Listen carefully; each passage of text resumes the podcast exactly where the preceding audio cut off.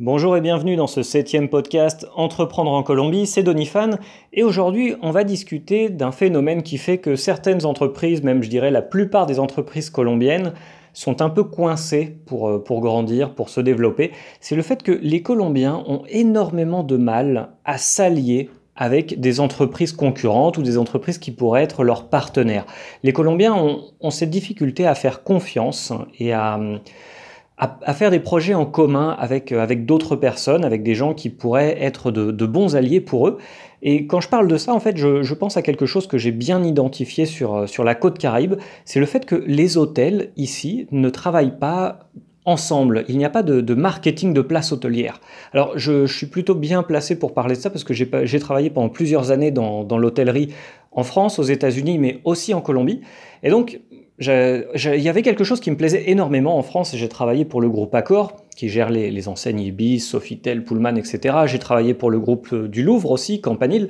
Et on fait généralement ce qui s'appelle du marketing de place ou euh, du commercial de place hôtelière. C'est-à-dire que de temps en temps, les, euh, directeurs des hôtels d'une ville, par exemple tous les, directeurs des hôtels de Tours ou de Poitiers, vont se réunir et vont discuter un petit peu euh, des, stratégies de prix, des stratégies de vente pour l'année à venir. Voilà, c'est quelque chose de normal. On, discute ensemble, même si on est euh, des, des, concurrents, on est des ennemis commerciaux à la base, on essaye de voir comment on pourrait faire pour que euh, l'année soit profitable à tous. Et dans le même sens, tout hôtel Ibis ou tout hôtel Campanile, normalement, a des process de qualité qui font que tous les jours ou toutes les semaines, on va appeler la concurrence les hôtels qui sont autour de chez nous. La concurrence, c'est aussi les, marques qui, euh, qui, font partie de notre chaîne. Et on va leur demander, voilà, combien vous avez de réservations pour telle, telle, telle nuit? Combien vous vendez la chambre euh, sur telle et telle période? Pour voir un petit peu se placer et, voir en fonction de si nous on est déjà euh, complètement occupé, si notre hôtel est déjà à 100%, eh bien si un client arrive, plutôt que lui dire bah, écoutez monsieur on peut pas s'occuper de vous, désolé, ciao, eh bien on va lui dire il y a de la place dans l'hôtel d'à côté, si vous voulez, on passe un coup de fil pour vous, et puis on se renvoie des clients comme ça, entre marques, même si on n'est pas vraiment... Euh, on n'est pas censé travailler ensemble parce que nous sommes des concurrents. Eh bien, en Colombie, ça, j'ai remarqué que ça n'existe absolument pas. Je ne vais pas dire à 100%, bien sûr, ce n'est pas forcément quelque chose de 100% généralisé, mais 99% des hôtels, dans 99% des cas, ne travaillent pas avec, euh, avec les, les, autres hôtels qui sont sur la place, qui sont dans le même secteur.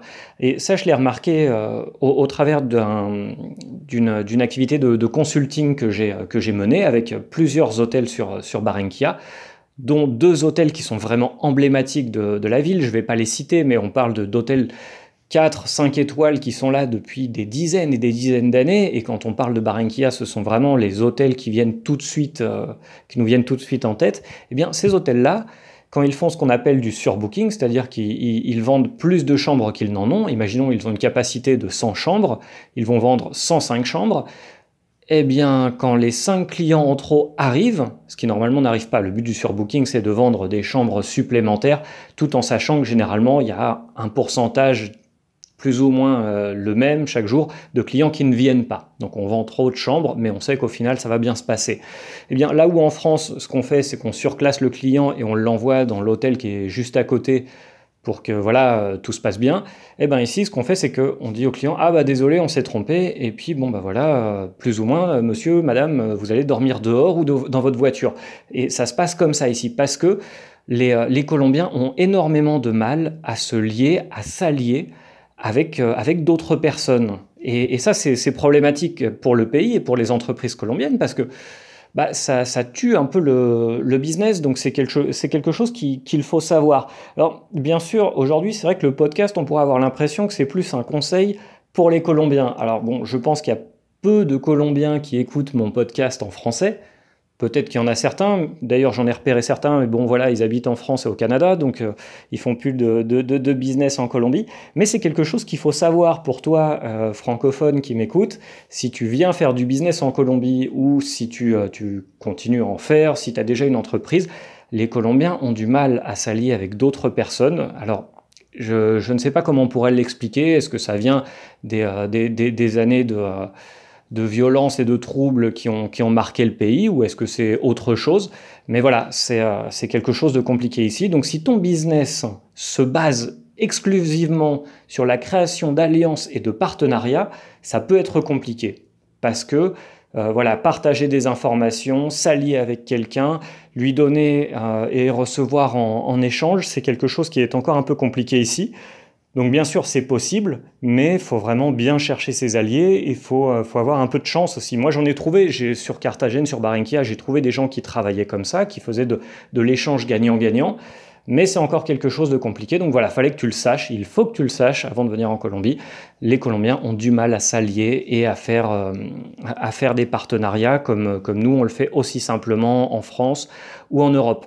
Je pense que tu le sais déjà, j'ai lancé un système de newsletter. Tous les lundis, j'envoie un petit courrier supplémentaire avec des trucs et astuces supplémentaires pour que tu, puisses vraiment te former et que tu puisses avoir toutes les clés en main au moment de créer ton entreprise en Colombie. Si tu n'es pas encore abonné, je te laisse jeter un œil à la partie commentaire de ce podcast. Je t'ai mis un petit lien pour que tu t'inscrives, tu me donnes ton prénom, ton adresse mail et tous les lundis, tu recevras des trucs et astuces supplémentaires pour bien savoir comment entreprendre en Colombie.